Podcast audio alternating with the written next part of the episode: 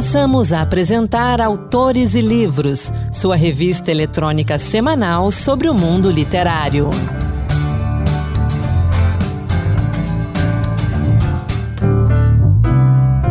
Olá, eu sou Ana Beatriz Santos e começa agora mais um Autores e Livros.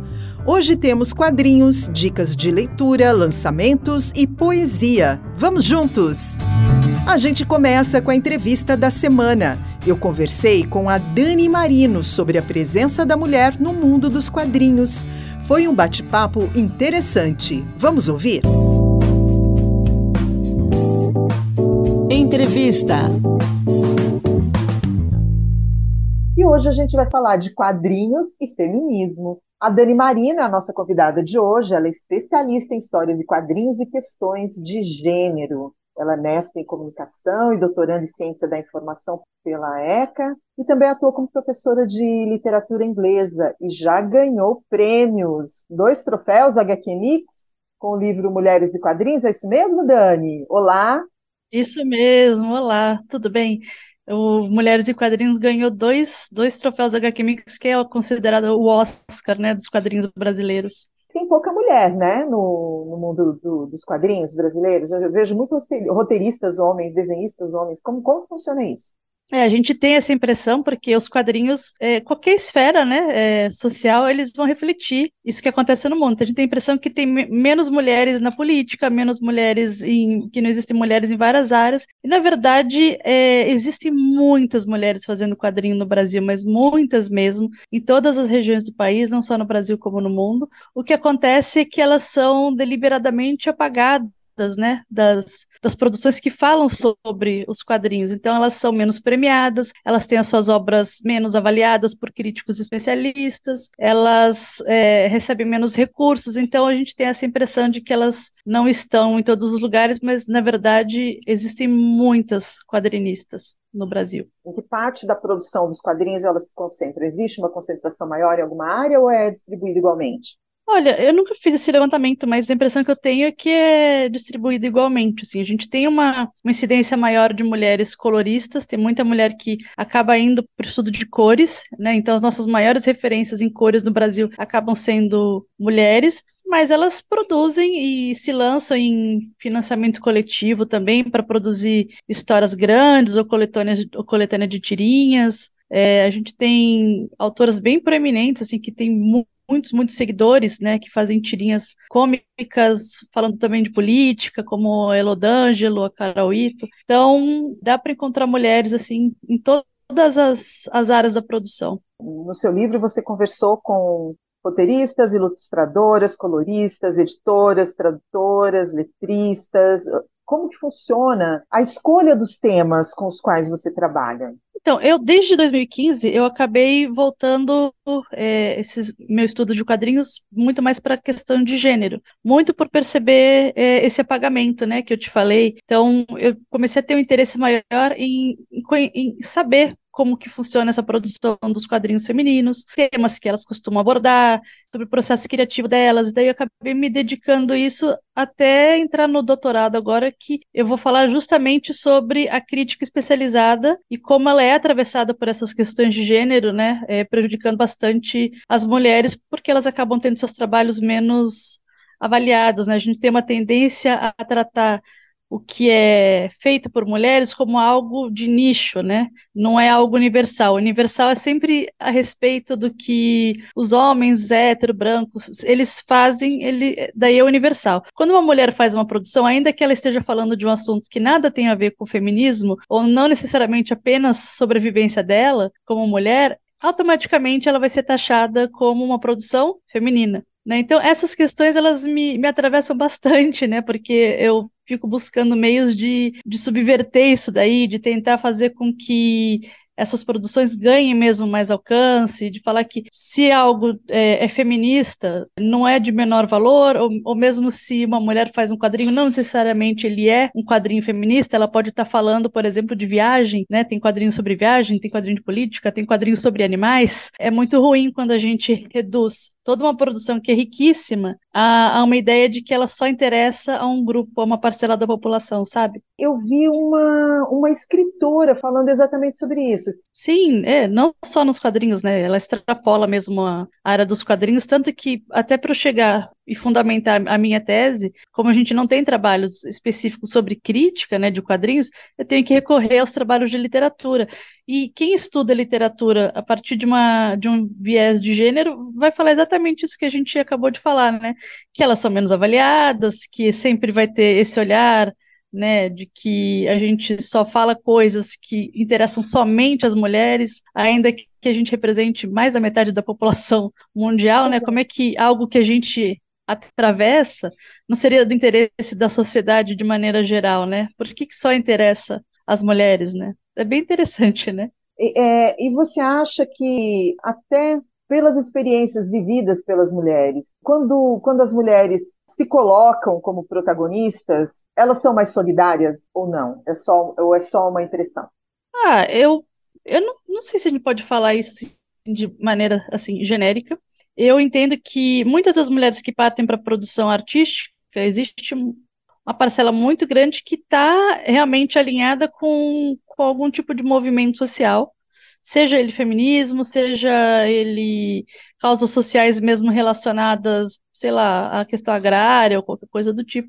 Então, quando você vai pesquisar e você se envolve com alguma questão social, você tende, imagina, a ser mais empático. Então, a, você acaba contemplando um número maior de pessoas nas suas produções. Até porque, quando a gente pensa é, na produção masculina a respeito das mulheres, a gente tem uma tendência já registrada em uma série de artigos e teses da gente ser representada de maneira muito superficial, às vezes é, muito bidimensional, sem muita profundidade. Quando eu, como mulher, me coloco nesses textos, eu vou trazer toda uma gama de, de sentimentos e vivências que aquele que grande parte dos autores não se preocupa em retratar. E daí eu acabo contemplando um número de, de pessoas bem maior, né, nessas nessas minhas é, representações, né? Então acho que sim, acho que a gente pode dizer que existe uma tendência de talvez contemplar uma diversidade maior de pessoas, né? Quando a gente tem alguma produção feita por mulheres. Dani, aí a gente chega nesse site que é o Mina de HQ, que já está aí há um tempo, né? Conta um pouco para a gente como é, é, vivenciar isso diariamente nesse, é, nesse site que,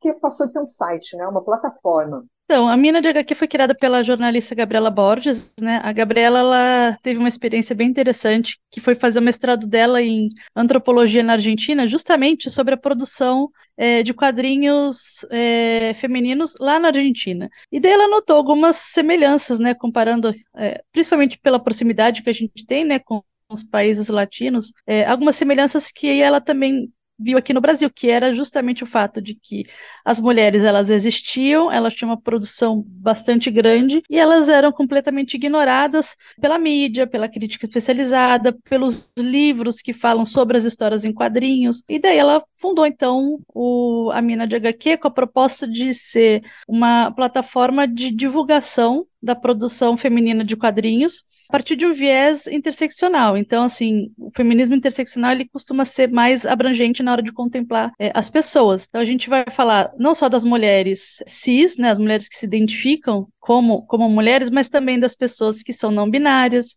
é, homens trans, mulheres trans que não costumam se ver contempladas tanto nas produções como nos eventos. Então, além dessa curadoria, né, de trazer para o público essas produções, a gente tem um trabalho bastante ativo de cobrar dos eventos maior inserção dessas pessoas nos eventos, porque toda vez isso há anos, né, acontece algum evento, daí alguém vai lá e fala: "Olha, Gabi, Dani, vai ter uma mesa ali sobre diversidade, só tem homem branco hétero cis falando sobre diversidade. A gente tem que chegar no produtor do evento e falar, amigo, né, vamos olhar aí em volta, olha lá na mina de HQ, tem um monte de produção, tem um banco de, de quadrinistas na mina de HQ que mostra justamente a diversidade que a gente tem no país, né, tanto de gente produzindo em várias regiões, como mesmo de gênero, de raça, de sexualidade. Então a pessoa não pode falar em 2023 que não convidou alguém para um determinado evento porque não achou. Tem um banco de dados na mina de HQ, tem o livro Mulheres e Quadrinhos, então não tem mais desculpa, né? Quando a gente fala, a gente chega assim, eu, eu comento porque a, a, gente chega de uma forma muito intensa, assim, na região norte, na região nordeste, nos rincões do centro-oeste. O intercâmbio é intenso entre a mulherada artista que está nesse universo. E como vocês chegam a essas artistas, Olha, a gente tem uma... até você? Tem os dois. Na verdade, assim, produção artística, de maneira geral, no Brasil, é muito centrada no eixo Rio-São Paulo, né? E isso acaba acontecendo muitas vezes de forma automática, de que se a gente não se policia, a gente acaba reproduzindo é, isso e é extremamente prejudicial, né, para a produção artística de maneira geral, porque acaba fazendo com que os artistas de outras regiões do país não tenham acesso, por exemplo, aos eventos, aos recursos, né, aos editais e assim por diante. Então, é um esforço da própria Gabriela que tipo, acabou me, me ensinando, né, a, a fazer isso, seja, por exemplo, na plata, no, no, Instagram, né? Que ela sempre me dá um toque quando eu vou subir algum quadrinho. Ela fala, Dani, olha só, veja, a gente já postou tipo quatro quadrinhos seguidos da região sudeste, né? Vamos, vamos atrás das quadrinistas de outros lugares. Ela, ela é sempre muito atenta a gente costuma ir atrás também, mas é, tem muitas artistas que acabam marcando a gente, né, que, que trazem seu trabalho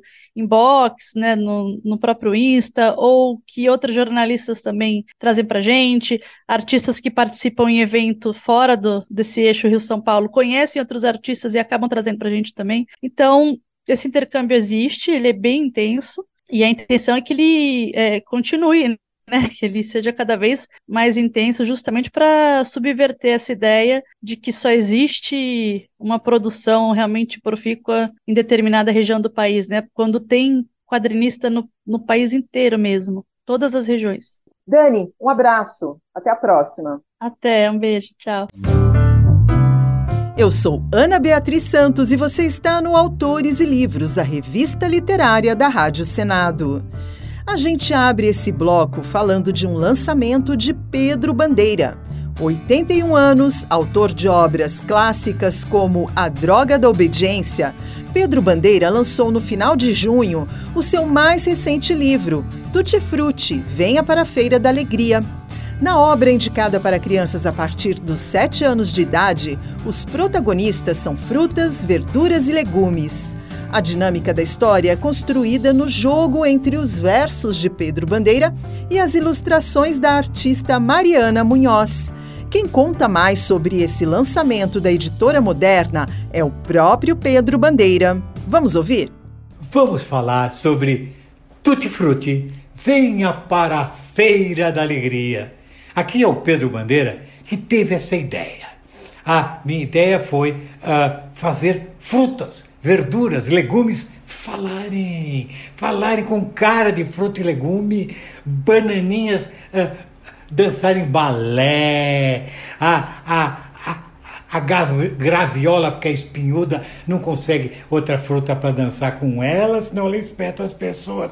Foi uma diversão, uma diversão maravilhosa, só que eu não conseguia quem pudesse fazer essas ilustrações porque eram frutas e legumes todos esculpidos, com olhinho, sorriso, coroa quando era um rei. Foi tão difícil, até que eu achei uma artista plástica chamada Mariana Munhoz. Dedos mágicos. Vocês não imaginem o que ela fez. E ela fazia fruta e tinha uma fotógrafa profissional ah, que fotografava cada fruta e depois montavam tudo com versinhos do Pedro Bandeira. Deu um trabalhão, mas foi uma delícia. E depois, eu e a Mariana fomos à livraria da vila para receber os alunos e alguns até adultos que foram nossos leitores para autografar o livro. Que gostoso! Como, como é bom botar um, uma leitorinha pequenininha no colo, explicar para ela. Inclusive, porque são crianças, as crianças não precisam saber ler, porque elas vão se deliciar com essas ilustrações, né? enquanto a mamãe lê o versinho, que são sempre piadinhas simples, engraçadinhas para a idade deles. Então, venha para a Feira da Alegria Tutti Frutti, Pedro Bandeira e Mariana Munhoz. Lançamento exclusivo da editora moderna, Tutti Frutti Venha para a Feira da Alegria tem 48 páginas e está disponível nas principais livrarias virtuais e físicas do país. Essa é uma dica daquelas que agrada os fãs de todas as idades. Julho é o mês de aniversário de nascimento e de falecimento do escritor Guilherme de Almeida. E por isso, o Museu Casa Guilherme de Almeida, em São Paulo, lembra a data com a programação Guilherme de Almeida em Cena, durante todo o mês. Considerado um dos mentores do movimento modernista brasileiro, dentre as diversas atividades que ele exerceu está a participação ativa na Revolução Constitucionalista de 32, evento que é lembrado no estado de São Paulo com feriado de 9 de julho e foi escolhido como tema das atividades promovidas no circuito deste ano. Quem falou sobre a programação com a gente foi o Marcelo Tapia, diretor do museu. A Casa Guilherme de Almeida, museu que abriga o acervo do poeta em sua antiga residência, no alto da colina do Pacaembu, em São Paulo, tem procurado ao longo dos anos desenvolver atividades relacionadas aos múltiplos segmentos de sua atuação na cultura de São Paulo e do Brasil. Guilherme, além de poeta, foi tradutor, bastante é, importante na história da tradução literária no país, foi roteirista e crítico de cinema, foi parceiro de compositores, ou seja, atuou decisivamente em seu tempo para vários segmentos uh, de interesse cultural em São Paulo e no Brasil. Todos os anos nós fazemos uma programação no mês de julho, que é o mês em que ele nasceu e faleceu, uh, mostrando aspectos de sua trajetória. Este ano nós focalizaremos uh, em grande parte a sua atuação, a sua participação na Revolução Constitucionalista de 1932, para a qual ele se alistou como soldado raso né? e depois é, passou a ser editor do Jornal das Trincheiras, que era distribuído nos locais em que as tropas permaneciam. Assim, é, nós iniciamos a programação no dia 9 de julho, dia que celebra essa revolução constitucionalista, não é? Com uma visita especial ao museu, conduzida por dois educadores da casa, Débora Nogueira e Rodrigo Vieira, que destacarão eh, durante essa visita elementos presentes no acervo da casa que mostram esta participação de Guilherme na Revolução de 32. No dia 13 de julho, das 19 às 21 horas, teremos uma palestra denominada Imagens da Revolução de 32, que mostrará diversas imagens vinculadas à Revolução e uh, analisará documentos de arquivo que revelam diversas narrativas em torno da história de São Paulo. No dia 15 de julho, faremos um passeio pelo Parque do Ibirapuera. Né? Esse passeio se chama Parque do Ibirapuera e a Revolução de 32 na qual os participantes poderão percorrer monumentos relacionados à Revolução, destacando-se o monumento às bandeiras e o obelisco, mausoléu aos heróis de 32, onde Guilherme de Almeida está sepultado. Em seguida, no dia 19 de julho, nós teremos uma palestra é, denominada Por Dentro dos Arquivos, uma curiosa peregrinação, na qual Marlene Lack, técnica de restauro e preservação de livros e documentos do museu, abordará curiosidades encontradas no acervo arquivístico da casa, é, que mostram aí curiosidades, então, é, de objetos, é, recordações que Guilherme recolheu ao longo de sua vida e estão presentes no nosso acervo. Por fim, uma palestra denominada Casa Guilherme de Almeida, a musealização de uma biografia, por Guilherme Lopes Vieira, é, vai apresentar a trajetória para a criação desse Museu Casa durante a década de 1970 e apresentará uh, uma, fazendo uma relação dessa trajetória com o próprio percurso artístico e político de Guilherme de Almeida. É um programa amplo que ocupa o mês de julho e que é também um convite a todos para que conheçam este museu importante de São Paulo, o Museu Casa, o único que abriga o acervo de um escritor na capital paulista e que vale a pena conhecer, visitar e conhecer também suas atividades, né? já que nós procuramos aí sempre com por meio de atividades educativas e culturais promover a memória de Guilherme de Almeida e também estimular as pessoas nos segmentos em que ele atuou. Estão todos e todas convidados, convidadas a conhecer e participar das atividades do Museu Casa Guilherme de Almeida, na rua Macapá, em São Paulo. Todas as aulas e palestras são gratuitas. Quem estiver fora de São Paulo pode participar das atividades online. A programação completa e o link para as inscrições estão disponíveis no site do Museu Casa Guilherme de Almeida. O endereço é www.casaguilhermedealmeida.org.br. E agora vamos de poesia. No Encantos Diversos de hoje, Marluce Ribeiro apresenta poemas de Tamara Klink. Encantos Diversos Poemas que tocam.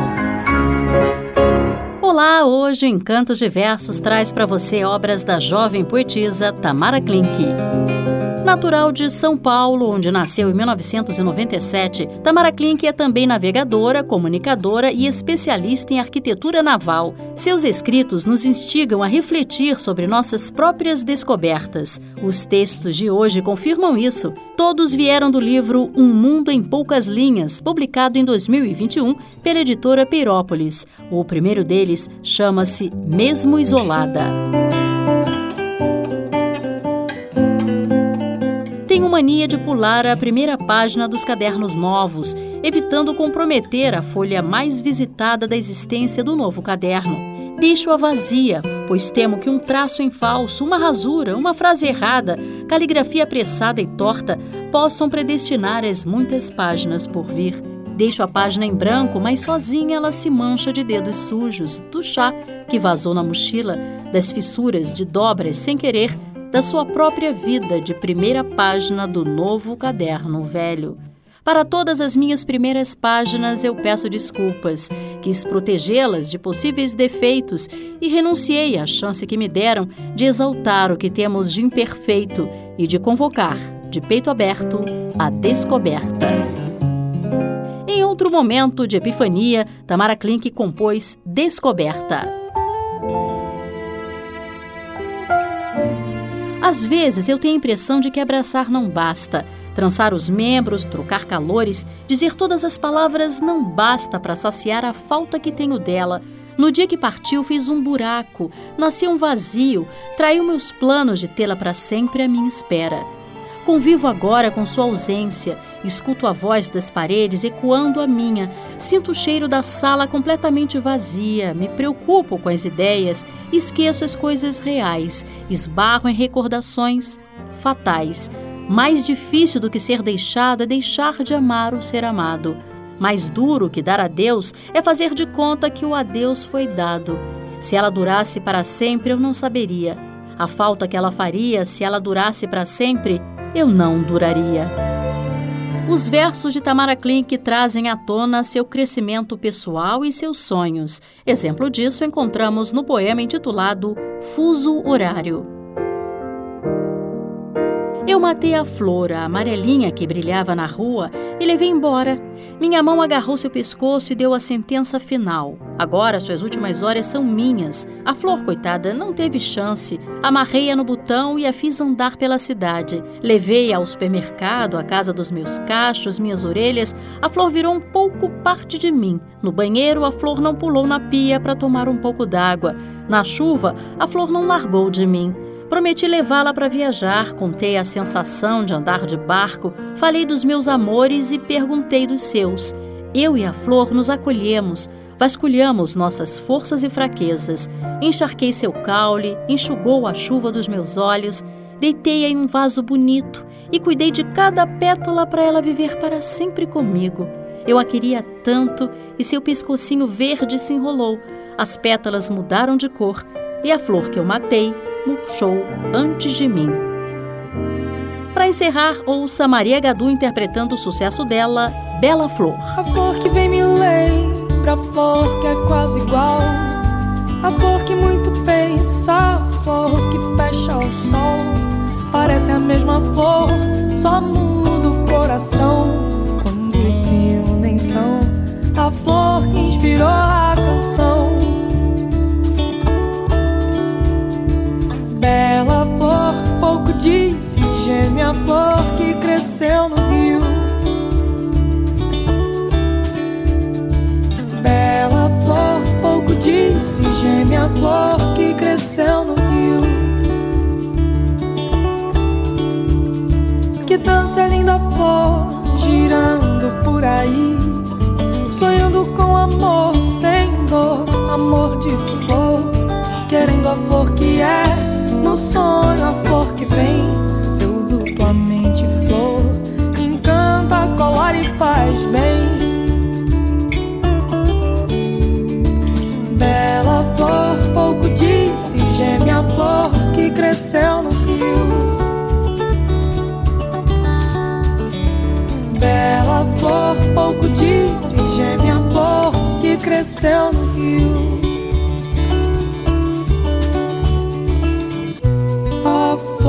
Se tu canta essa canção, todo o meu medo se vai pro vão, pra longe. E com encantos diversos, a gente vai ficando por aqui. Obrigada pela sua companhia. Encerro deixando o convite. Participe do Autores e Livros com a dica de leitura. Mande uma mensagem de voz ou de texto para o WhatsApp da Rádio Senado, 61 99219 6572. Eu sou Ana Beatriz Santos e o programa de hoje teve produção minha e do Anderson Mendanha, com trabalhos técnicos de Josevaldo Souza. Até a semana que vem. Acabamos de apresentar Autores e Livros, sua revista eletrônica sobre o mundo literário.